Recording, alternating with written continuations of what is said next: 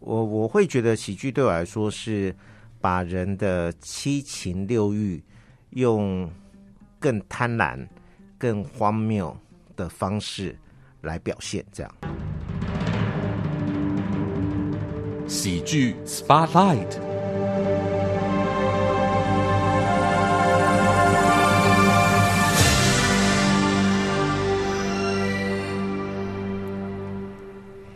你所收听的节目是《议论纷纷》，本周喜剧人生喜剧 Spotlight 特别时间，咖啡猫要为大家邀请到的是我们在过往这个节目的现场啊，偶有机会请他来讲戏的这个令人佩服的一个导演，而且带领着台南人剧团，这样子一晃眼应该也过了二十要二十年的光景的吕博生导演，博生导演好。呃，主持人好，各位听众朋友，大家好。我们知道台南人剧团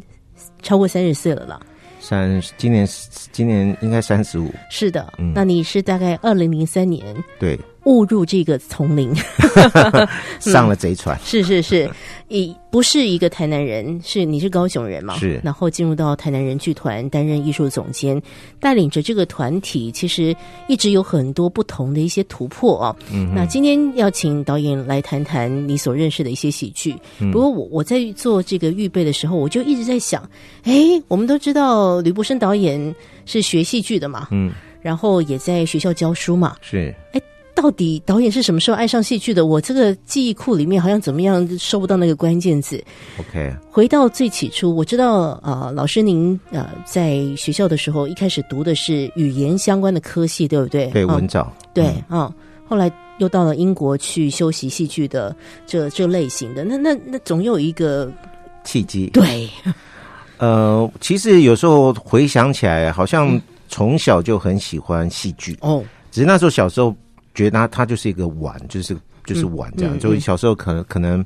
比如说电视上的卡通影片，比如说呃呃科学超人或什么，那看一看就会跟我妹妹还有我的表表表妹表弟、嗯或者隔壁的邻居，然后我就那时候就会找他们一起来排这个戏。是嗯就会无聊的排排这个戏，或看了什么电影，然后回来就就就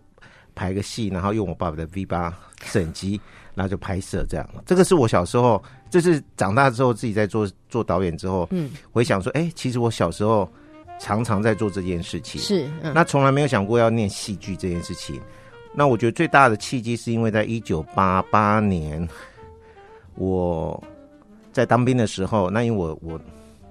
我的当兵比较特别，我是朝八晚五，哦所以晚上就 free 这样子。是是是嗯所以那时候刚好兰陵剧方，呃，他们接受文当时的文化部就是文建会嗯委托嗯嗯办了一些表演人才的培训，是然后那嗯时候是第五期，那我就去 audition，然后没想到就上了这样子，嗯所以是在那一年的受训期间，我才知道说，因为我是高雄来的，对，嗯所以那时候才知道哦，原来八零年代在台北的小剧场嗯的活动这么的蓬勃，是这的样是不是？嗯如果从钟明德老师的书，就是小剧场的的运动开始，然后我才知， 那我是到八零年代末期才来台北，才知道这些事情，包括呃台北艺术大学以前叫国立艺术学院，哦，原来在一九八二年成立，所是以从来都从对我来说，一个南部小孩子从来都不知道说戏剧可以作为一个科目来读，嗯嗯还可以念学位，对这个是我完全不知道的。是那因为在兰陵受训的那一年期间，我觉得他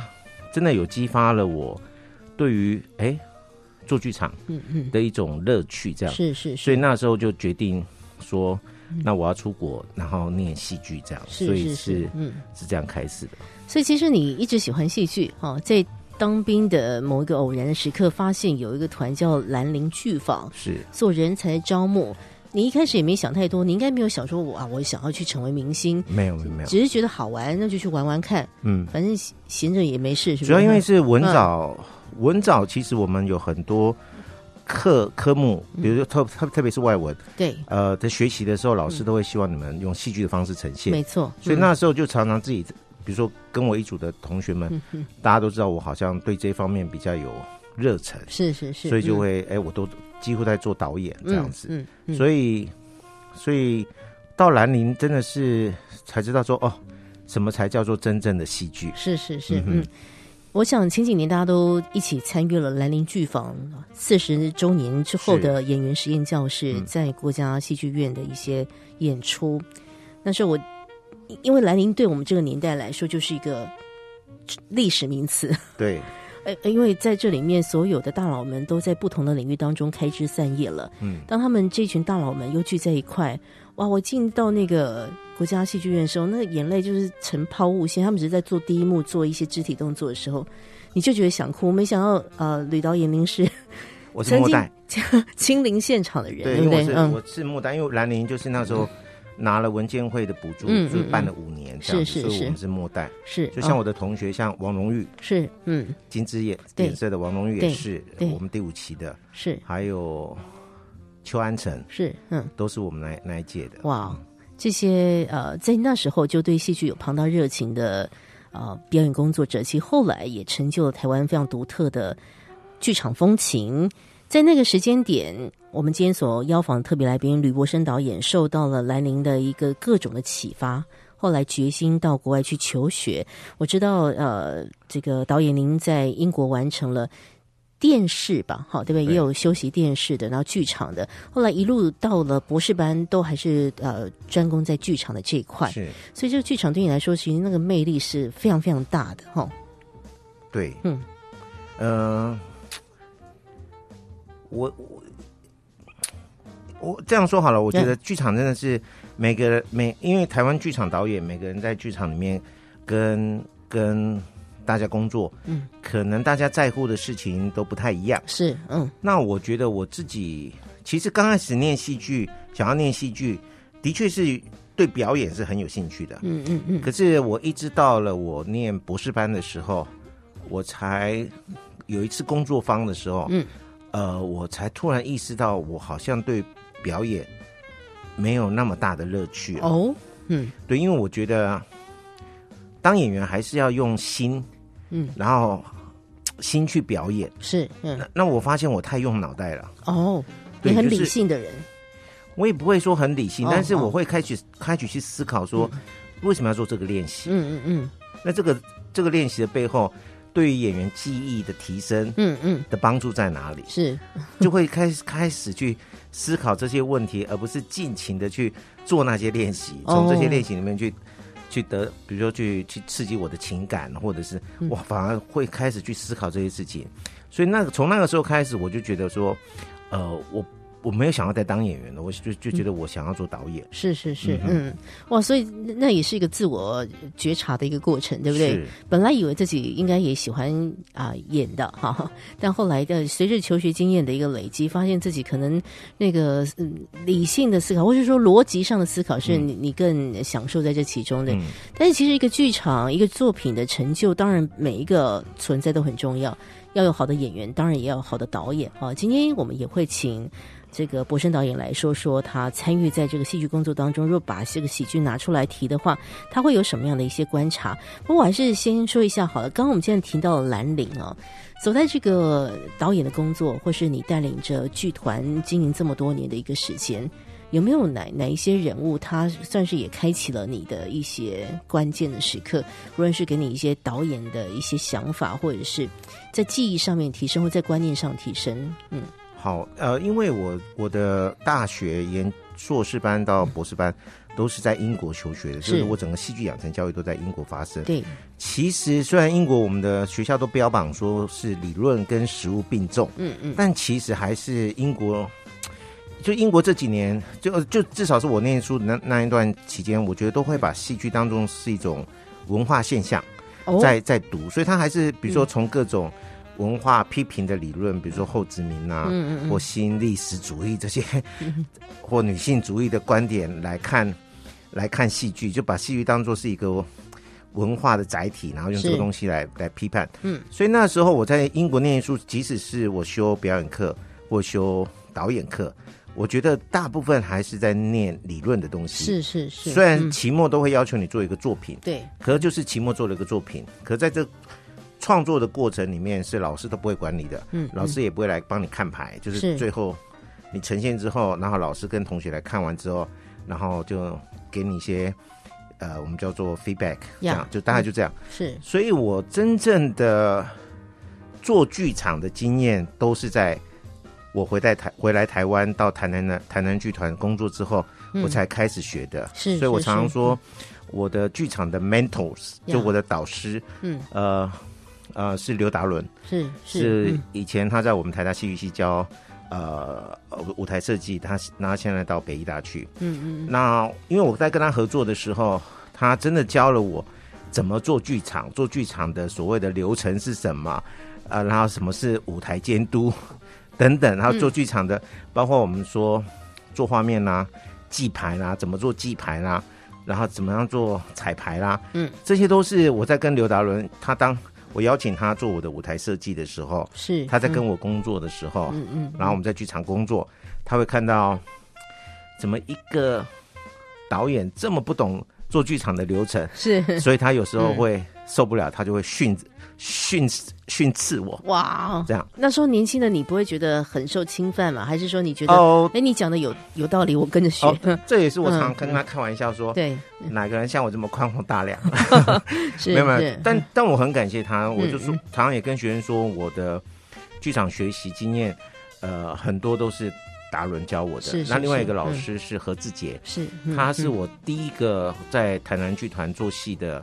灯光设计。那他也跟刘达伦一样，他也教了我很多嗯呃剧场上面呃要注意的事情，嗯是，比如是说那时候他做我灯光设计，然后他在做灯光，我就坐在他旁边，那我看他怎么做灯光。那这个对我来说，对于导演对于灯光这个元素的一种理解，嗯。跟掌握上面的确帮了我很大很大的忙，这样是子。是是嗯，哼所以有时候我们说那些所谓的老师，他不见得是从课堂来的，是有很多的老师让一个人之所以能够更加成长，其实是是从生活周遭的伙伴来的。其实那么年轻的博生导演完成了啊英国博士班的这个学习之后，回到台湾，那么很快的进入到台南人担任艺术总监。其实，呃，在很多所谓实务经验上面，跟那时候在剧团里面的一些实务界的前辈来相比的话，你的确是经验值稍微低一些。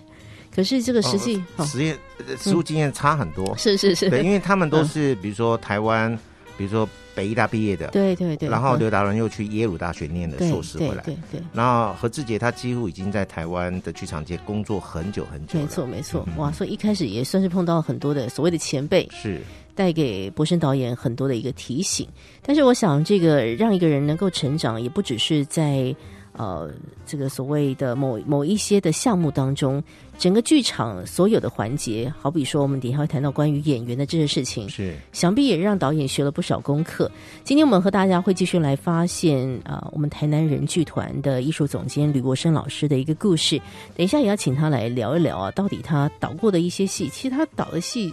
很多不同的类型，是，有一些议题其实是蛮。这个沉重的嗯哼哦，但有一些处理的手法，就是在那个沉重议题当中加了加入了一些喜剧的一些元素。嗯哼，让我们看了也挺开心的哈。我们等一下再来说说吕博生导演跟喜剧之间的关系。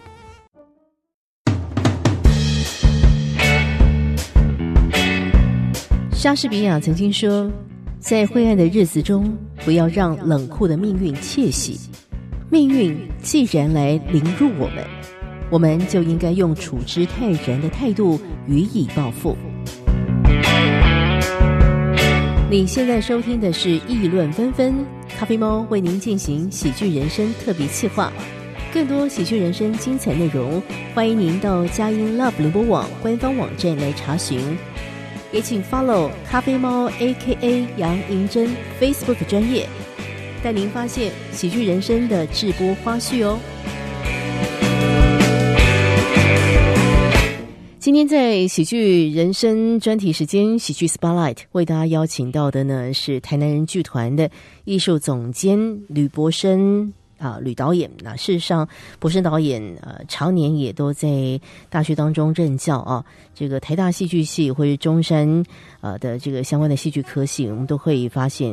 这导演这样一教，我们刚刚在休息的时候聊一聊，一教也教了二十年的时间。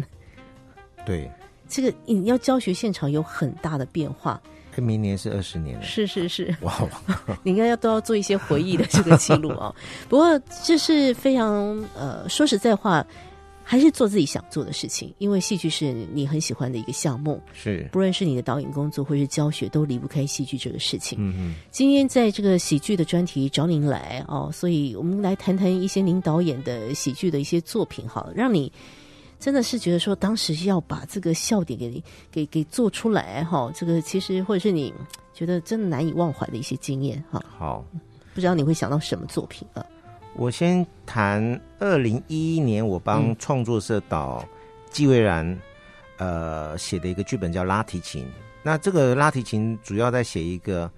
呃一个人一个男人他写他的论文，嗯写了十年都写不出来，哦，怎么了？嗯然后他的婚姻就是他完全卡关，然后然后他的老婆也觉得这个男人没有用，嗯那妈妈、妹妹也觉得他没用，反正就是这样的一个男人。那里面既然就有一些很荒谬的事情，比如说实验文会出现，或者是当时很有名的一个影集，美国影集叫 CSI 的侦探都会出现是这样。那实验文和 CSI 这个冲突就已经出来了。对对嗯对，然后那时候，呃，我们在排戏的时候，就是我们通常 排戏排到一个段落，就是我们可以做整排了，就是从到尾走一遍，然后我们就邀请纪委人来看牌，这样，嗯嗯然后他就来看牌。那因为当时对纪委人来说，他觉得拉提琴是他。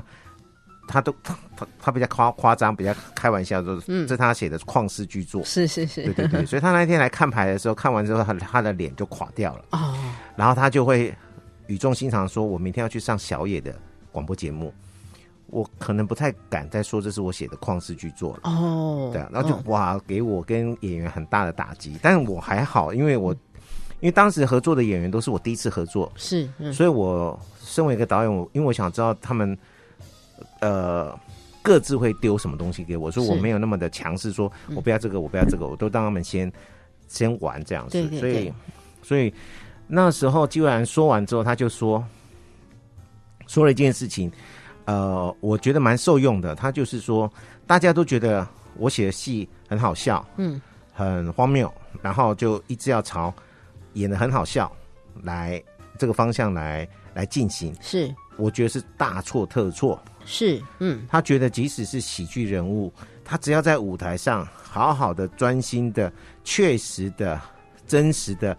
做他该做的事情就好了，对那个本身就会有效果，是而不用去挤眉弄眼，然后刻意要去做好笑这件事情，是是这反而觉得不好笑。嗯嗯我觉得这句话还蛮受用的，就是后来我在跟一些呃 演员，对我来说有有喜感的演员合作的时候，嗯我在观察他们的时候，都还是有这样的一个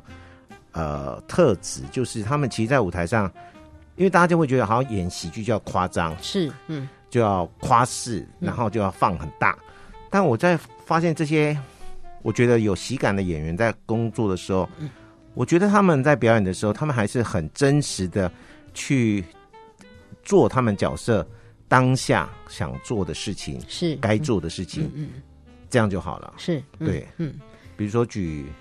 谢盈萱来说 OK，嗯我们的金马影后，没错嗯盈萱第一次合作是《木兰少女》，是嗯她演里面的花木莲，就是一个现在大肚子啊，但不知道爸爸是谁，因为嗯村里很多男人都跟她跟她有了一腿，所以她不知道爸爸是谁。是然后她只要看到帅哥，她的雷达就会启 动，然后她就会扑上去这样。是嗯那银轩每次在演花木莲的时候，我觉得在排练在排练的过程里面，每次轮到他那那一场，呃，第六场恳亲大会，将军出现，然后花木莲跟他相遇，嗯，我真的看到所有排练场的演员，大家那时候可能在划手机或不知道在做什么，都会停下来，是场上就会很专注的看今天谢盈萱要干嘛。嗯嗯因为谢盈萱在排练的过程里面，她几乎每一天都用不同的招式是在勾引向将军。哇哦对，所以她每一天都是让我们看到嗯不一样的花木莲的勾引方式，是而不是是她就找到一个方式，就每每次排就一样一样一样。我觉得这个是让我蛮蛮惊艳的。碰到这样的演员，导演应该会觉得非常幸福吧？因为演员自己一直在想办法突破，不是对一招走天下，对不对？哦，呃，有好有坏，是，因为嗯他是一个对自己、 永远不会满意的人，是是是，所以理解所以有时候他演完戏，他就很沮丧。嗯，那你就会说哦，银娟很棒了，观众都觉得很好了，嗯嗯，你不用那么沮丧。是然后他是嗯就会在那边很焦虑，然后就睡不着觉，然后就在想、今天又哪怎么会里做这不样子好？哈对，嗯所以他是一个对自我也自我，我我觉得要用苛苛求了。是是是对是对是对是是嗯，嗯，呃，不过刚刚提到的，呃像是谢盈萱是一个蛮有意思的一个例子。那是当然，呃他的这个举手投足之间，不管他演什么角色，我们对我们观众来说，真的是演什么像什么。但又回到刚刚导演您所说的，我真的非常非常认同。其实有很多时刻，我这么浸淫在所谓的喜剧表演里面。我们每一次被逗笑了，或者是深刻感受到那个庞大力量，绝对不会是这个演员他做了什么夸张的动作，或者是他用什么搞笑的打扮，嗯哼，因为那种那种那种笑，可能表面笑笑就过了， 是，真正让你就是还会再回味再三，走在路上不小心就笑出来了，嗯哼哼或者觉得哇，怎么这么佩服？甚至有很多时候你是，呃，我常常在这这这几次的访问里面会讲到，就是你笑着笑着就哭了，或者你哭着哭着就笑了。是，的那种荒谬的一些状态啊。嗯所以刚刚您说到了呃几年前在导这个拉提琴的时候，可能一开始演员也都还在抓方向，对，所幸写本的纪蔚然老师赶快出现了。 出了那样的一个很重要的提醒嗯啊、哼后来也把这个作品给顺利的完成了。后来我嗯们在排练场就常常，如果演员在做一些太又在做太搞笑的事情，夸张了，的事情我啊，们就会说，哎，鸡贝会生气哦，鸡贝会生气哦。 是是是是是， 然后反而反而，我觉得后来那个戏嗯，也入围台新奖嘛，这对样，，所以我没觉得错他嗯对啦，就是，但那鸡贝的提点对我来说是很受用呃的，就是是是是大家，嗯大家有时候会觉得喜剧人物太好像，呃，现实生活里面没有这样的人物，嗯嗯嗯，然后所以也就会把他演的不够真实。但我觉得这个这这个观念好像可能大家可以想一想。没错，没错。其嗯其实我觉得我身边充满了喜剧 啊，那种喜剧就是建立在我们常也讲，它是可能建立在悲剧之上。这样，是这个生活当中有很多喜剧，大家去好好发现一下。嗯我讲到了，因为导演你合作的演员真的也很多，刚刚我们有提到谢盈萱嘛，是哈、那就是很多人都说谢盈萱在剧场里面做的那个笔记啊，如果有人可以把它偷过来的话，那本东西很值钱对啊，嗯因为非常比如说非常他认真演我们剧团的 Return， 呀。嗯他我们这个 Return 他演了好几次了。嗯，然后我记得不知道是第三次巡，就是第三次加演的时候，就是第几年之后要演第三次。嗯，然后在排练场的时候，因为谢元轩在排练场，呃，如果没排到他的戏，他就会坐在旁边角落，嗯，然后他就会打开他的剧本，然后我我就会走过去跟他开开玩笑说，都已经演到第三次了， 对台词还没背啊，是是是，嗯，然后他就跟我说，才没有嘞，你自己看，嗯，他他会他会去消化跟他对手戏的演员的台词，是是是，嗯然后来找出为什么他的角色要说嗯这些话。是。所以他就是不断的在排练场，永远都是把剧本摊开，嗯然后、嗯然后就是他会一直在思索思索很多事情，嗯比如说像我那时候跟他合作《哈姆雷》呀，哈姆雷特他演嗯格楚皇皇后，他也是让我 觉得为什么他迟迟不能够丢本，嗯嗯嗯，就所有演员都可以丢本了、但他就是手永远都要把剧本拿在手上。哎，不是因为他不背，是因为他自己觉，他跟我说，如果他没有办法理清这个角色要说这句话的时候，嗯要他硬说或找一个方式说，他做不到，是，所以是他要是一直拿到拿拿在手上，然后看听他的演对手戏的演员怎么说，嗯嗯，他再怎么丢，这样，是是是，嗯所以他，所以跟银轩这样的演员工作有有他的好，也有他的不好，嗯是因为他是有是时候会让你很急，然后就觉得 哎呀你在干嘛？快可以了， 对银对轩对这样嗯嗯对对，好，因为他是一个自我要求真的很是高的演非常员。高的我谈到喜剧这个事情哦，也哪几个演员也让你觉得说，哎呦，碰到这个家伙，觉得啊演起来很痛快，大家合作起来真的是觉得太值得了啊！好，因为我这几嗯年刚好都在做莎士比亚音乐剧没错，的嗯工作，所以我做是了《第十二夜》跟跟《仲夏夜之梦没》这错样，然后合作的几个演员，比如说像凯尔，嗯，呃，或者是买戴尔、丹西罗伦，是或者是谢梦婷，呀，这这些演员都对我来说，他们的还有崔台浩，嗯嗯，我觉得他们都是对我来说很有喜感的演员。是是，那我觉得要有喜感的演员，我觉得第一步很重要是他们都要在舞台上够松，他们能够放松这件事情。因为你如果松不了，你在舞台上就是你只会预设你设计好的东西，是，嗯，然后你没有办法在舞台上真实的去做丢接这件事情。那我觉得这几个演员在，我觉得我们的第十二页或者是《仲夏夜之梦》这几年演出，然后受到观众这么这么大的喜爱，是，嗯呃，特别是《仲夏夜之梦》，因为里面我安排了有一些，因为《仲夏夜之梦》是一个很特别的一个观演关系，就是嗯我们刚开始演的时候，观众是我们有游荡区，就观众是站着看戏，是是嗯是，然后，所以我安排了有一些桥段是演员在这边要即兴的，嗯，嗯嗯因为我不知道每一场观众会怎么样，所以是我就说这边是开放即兴。嗯嗯那对演员来说，刚开始他们都觉得我不负责任，嗯，是把他们丢到那边，然后有危险性哎，哦对对对，他们就会觉得好怕，而且对而且那个戏因为观众就围绕在舞台旁边，嗯所以他们是，而且我们观众席的灯是不亮不暗的， ，OK，所以是微亮的，所以他们都可以很清，就是可以看到演员呃观众的表情，是所以他们刚开始的时候都很害怕。是是，就说要是跟观众互动，然后就对很担心说，嗯万一我问观众问题，那观众不回答，我怎么办？这样对，嗯，对。但我觉得他们的调整的速度很快，就是他们接现在现在在演这出戏，真的是，我觉得我们就 呃有一个术语叫 hook the audience，就是 Yeah 可以钓到观众。嗯嗯，我觉得他们都都有这个本事。是是，像是凯尔他演《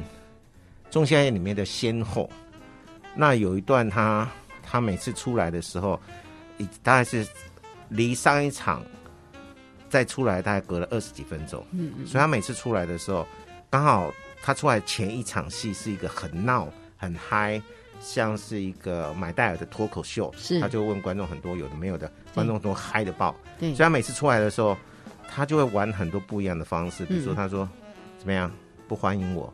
我破坏了你们的兴是致。是是是是，或者他直接出来就是生气说，他就大吼大叫，然嗯后观众就会吓到，说因为刚刚观众刚刚很嗨，对怎么看到一个女人，因为她是 drag queen，嗯呀她就是一个女人出来疯狂大叫嗯嗯大闹，然后观众就会安静了，嗯嗯嗯，然后他就哇问观众，你们还记得我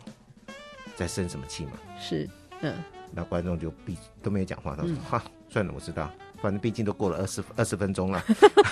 所所以以，就就就好笑的就来了，对对对，嗯因为他每次在那一那一段，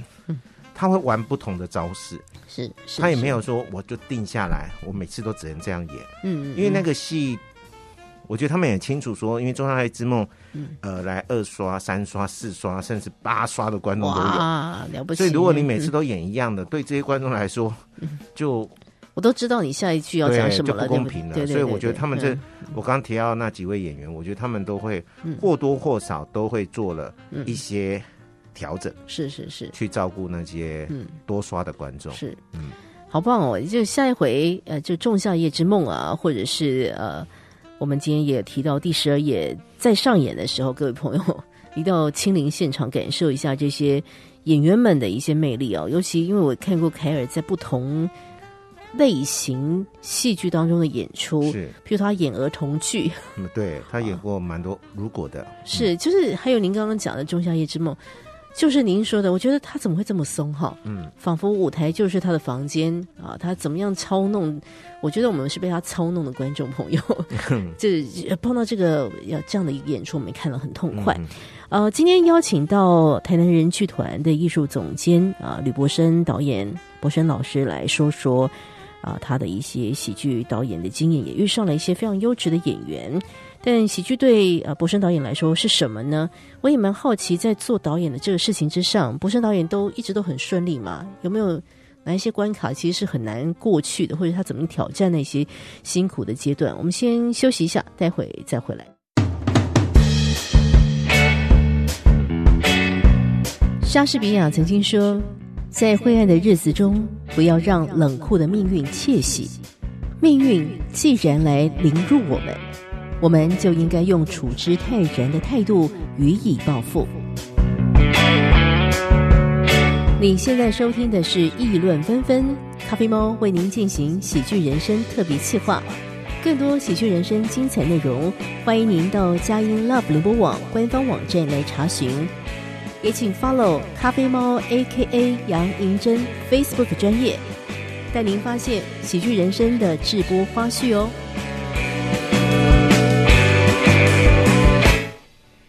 今天在喜剧 Spotlight 为大家邀请到的好朋友是台南人剧团的艺术总监吕博生导演啊，博生导演常年也都在大学当中教书啊。在台南人剧团的经营过程当中，我知道你们也非常重视人才的培训，嗯、所以今天博生导演来跟我们聊聊喜剧，当然我也很在意，因为你是一个算是一个传承的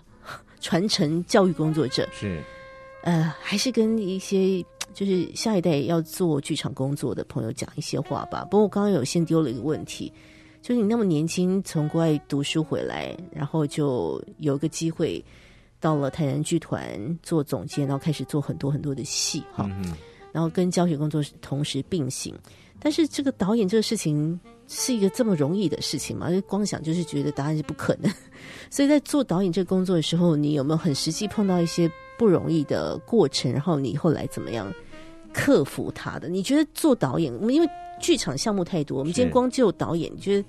导演这个项目它最应该要去挑战的一些东西哈？谈谈你自己的经验值啊，呃，因为我本身在呃台大戏剧系也是教导演，是然后我真的觉得导演真的不是人干的。我刚刚其实蛮想帮你接这句话，对，那也嗯常跟学生说这件事情，因为我觉得导演他不是只是说你有没有创意， 嗯，你能不能创作东西出来而是已。他其实另外有一个很重要的东西是在处理人，这是样对因为你而且你碰到的人很多，对不管是你的设计者们，嗯，或者是你花很多时间工作的演员们，嗯甚至进了剧场之后，那些技术人员，还有行政伙伴们，嗯嗯，就你接触到的一做一出戏，你要碰到的人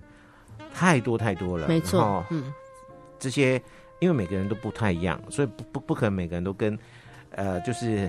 会照着你想要的方式去做。嗯所以，那你碰到这些冲突的时候，那你怎么样去去排解，是去解决这些困难？对那我觉得这些东西真的很难很难，包括我到现在为止，我也都不断的学习，嗯比如说，呃，比如说我的呃制作经理，他可能跟舞台监督出了什么样的冲突，是是，然后我不能说你。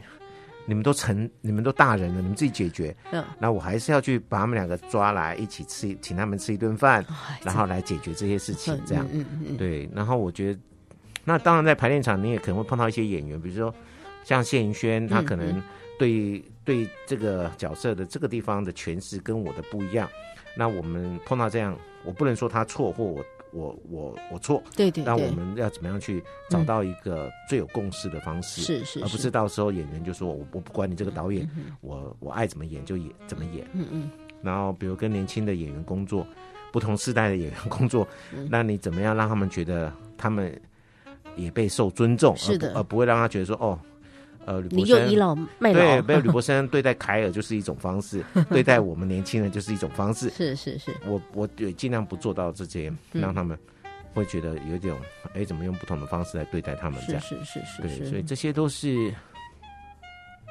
都是很困难的事情。是嗯对，然后包括在创意上面，当然是每次做一出戏的前期的，因为我们都说，呃，排练前是导演的个人的创作，嗯，创作时期是那这个创作时期是很痛苦的，嗯嗯嗯因为你必须要分析剧本，嗯嗯，从剧本里面波士周呃抽检的去找很多的剧作家想要为什么要写这个剧本，他透过这个剧本想要想要表达什么？那你作为一个导演在读这个剧本的时候，哪些东西又引起你高度的共鸣，是或你想要再透过这个作品来跟观众沟通分享？那这个过程里面就是他需要一些时间，嗯然后要做很多的功课。是嗯那这些东西有了之后，你才能够去跟你的设计者们开设计会议，没错，去讨论舞台这样嗯是子。嗯所以有时候这个过程会很顺利，有时候这个过程就会卡关。比如说我刚刚提到的刘达伦老师，我记得我在跟他做海鸥的时候，嗯我们前面三四次的设计会议都，我们大概每周开一次。前面三四次、三四次的设计会议，我们两个有时候都是觉得不对，或者是觉得没感觉，或者是完全没有灵感，然后就啊惨了这样。或者我在学校跟他一起合作的时候，也曾经因为学校的，因为我们学校做制作必须要有一定的流程，是这样是，否则它会影响后面，比如学生嗯进工厂、要做布景、做服对装这对样。对对，所以我曾经跟他做一出戏，也是莎士比亚的戏，叫《As You Like It》，嗯嗯嗯，皆大欢喜。然后那个舞台，我们已经开了四次设计会议，我记得很清楚。然后我还是觉得我对这个舞台还是没有感觉，嗯嗯我觉得还是不对，我很这个舞台没办法帮我导这个戏，嗯嗯嗯，那我也说不出来是哪里有问题。是然后后来那时候他看出我的焦虑，他就跟我说：“没关系，接下来要过年了，那我们就回去，大家各自过过年。是，回来之后，你如果想要翻台，翻台就是说把原来前面四次的讨论出来的东西全部都翻掉，是的，我也可以。”这样，哦，我说：“你确定？”他也给你这个空间了，对对不对？因为他嗯已经看都看到出他现在目前设计的舞台，嗯我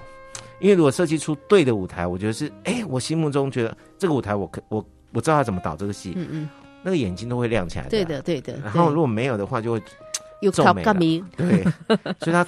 而且我们又合作过那么多次，所以对他对完对全懂。是，是所以后来是我过完年就翻台了，是是是这样，所以我有时候也真的是，嗯呃，因为你在跟合作，因为有些设计者就会很固执，嗯对，嗯就是就你之前是这样说，为什么现在要翻？嗯，我要改，他们可能那个接受度就比较低。那有的设计者就很 open，没错没错对，对，嗯所以对啊，你不能说，嗯可是刘达人都可以，为什么你不行？是你是是不能讲这种话，讲这种话铁定翻 脸。对，所以我觉得导演真的是花很多的时间跟精力也在处理人这样。是的，是的，呃，从作品本身要怎么样去把这个故事透过大家的帮助给说出来，这是导演的前期的作业，他嗯就要先消化一番了。实际开始运作的时候，各种人的问题就蜂拥而至。是，可是，呃，我们的吕国生导演还是享受在这其中， 并且也持续的在教授这些导演心法给我们下一代。哦，但这个这个也是随着年纪，哦呃呃不同。哦，就是我年轻的时候也常常跟演员嗯在排练场。就是对骂，真的个你死我活对，或者是演员就会生气到哭啊，哦，这样的很多啊，或者是 对对对嗯或者是因为我大部分合作的演员都是算是我的学生辈，所以他们也、呃敢怒不敢敢怒不敢言言，啊，嗯对，这都有。这对样，对我对真的对是觉得我自己现在做导演，在排练场让演员比较舒服开心，大概是近嗯五年的事 是 情。是是是是对对对，之前嗯我也我觉得，现在回想自己以前做导演，也觉得自己太过分了。是是是嗯，都在这个路上了，对不对？。对，但即便过去你可能觉得自己很过分，但是这一票演员大家都还是一起哦长对，期我们还合是作嘛，朋友啦，对不但对嗯是就是会觉得那时候也、有时候就是，呃，如果这边要奉劝那些要做导演的嗯嗯，人，我觉得导演真的要把自己的面子丢掉一边去，对对你对，不要为了自尊不是那么重对要的或者事是情，你觉得嗯，导演就是要比别人懂很多，所以就不敢示弱。嗯嗯嗯，我觉得要懂得示弱，是是是，就是有时候你就是不知道，或者你就是现在不知道，就不要随便给给个东西。对对对，真的哈、嗯因为大家都会看出来的。对对对，不过讲到今天，很开心听到博生导演跟我们分享一些他在这个呃导演行当上面他的一些观察，他的一些感受，也请博生导演谈到了一些他曾经呃参与过的一些跟喜剧做结合的一些作品啊。不过今天如果跳出来说，真要请导演您来跟我们大家推荐一些你所喜欢的喜剧作品，不晓得你现在会想到什么，可以跟我们听众朋友来分享一下啊。呃，我以前觉得台湾最棒的喜剧演员是陈胜在老师，哦，对，就歌仔戏明华园的陈胜在老师，因是为我我之前看他的一些作品，或者是看他跟嗯明、呃跟呃表表演工作坊合作的《暗恋桃花源》是的时候，是是，嗯，我我也都觉得他就是一个，因为我觉得做一个喜剧演员，他真的必须要在舞台上有一种很迷人的东西，嗯嗯嗯，观众，因为如果观众他没有观众缘的话，他做他做的再好笑，观众都不会买单。没错，。没错。那我嗯觉得，当一个喜剧演员，他就是要有这样的，呃，舞台上的魅力。这样，是那我觉是得陈是珊珊老师那时候是让我蛮惊艳的。嗯嗯嗯，那我很抱歉，我想不起来那时候看过他什么什么样的嗯林华园的作品。这是样，是是，然后再来就是我刚刚提到的，比如谢颖轩，或者是蔡伯章，嗯嗯或者是呃凯尔，然后买戴尔，这这几位演员都是大概是我我只要我觉得只要演员愿意在舞台上够松，嗯，然后嗯然后那个剧本本身就是一个喜剧剧本，是嗯，通常都不会演得太糟，对这样。对对，然后嗯再加上他们，而且我觉得喜剧演员必须要有很高的即兴能力，嗯就他们能够适时的根据每天的演出不同、嗯，观众的不同，而能够适时的去做调整。是的，嗯我觉得。得这个是、是喜剧演员必须要具备的能力，这样真子的，真的，嗯嗯，大家下回在看戏的时候啊，不妨也可以来观察一下这个演员的特质。今天讲了一些跟喜剧相关的话题，也听到博生导演他在剧场当中实际的一些经验。那么讲到喜剧，对每个人来说肯定会有一些不同的一些影响啊，但是。生活当中可能有很多东西是可以缺少的，但是就咖啡猫我的立场来说的话呢，喜剧真的是我们生活当中不可以缺少的，因为有一点荒谬的情节，有一点呃令人发笑的情节，你再去看当下的困难，其实呃也就不见得有什么样太大的一些难关了。是。让我们喜剧来救赎我们的人生吧。对，就像英国有一句话说、嗯 a good night out”，就是今天晚上出去，然后你看一个戏，就是 “a good night out”，就是有一个很美好的夜晚这样子。呀，那我觉得喜剧有时候它就是有这样的一个洗涤的功用，这是样可以嗯让我们暂时的忘忘记了现实嗯，生活里面的一些嗯烦恼、对忧愁这样子。是嗯哼，用一句话来做一个小结吧。喜剧对博生导演来说，你怎么形容他呢？好，我我会觉得喜剧对我来说是把人的七情六欲用更贪婪、更荒谬的方式来表现，这样。哇、哦，嗯，有很多时候我们的确就是夸大了这些所谓的七情六欲。对对对，而且、嗯而且喜剧人物他反而我反而就是不管他性格上的缺陷，嗯，或他欲望的的展现，就在他欲望的他想要做这件事情，想要追一个爱人，或想要得到一笔金钱，嗯，或想要吃好好的吃一顿饭的 是这个欲望，他就会把它推得非常的高，没错，所以他会嗯为了这样的一个欲望，然后无所不用其极的去去达成，嗯是然后中间可能会发生一些很荒谬，然是后嗯或错误的东西，这样。嗯那我觉得喜剧人物，特别是要把他们那些角色的七情六欲给表现到是更贪婪， 这样。是，嗯大家一块来享受喜剧带给我们的这种贪婪吧。是，今天要非常感谢吕博生导演给我们的精彩分享，谢谢谢谢本节目由文化部影视及流行音乐产业局制播补助，谢谢收听。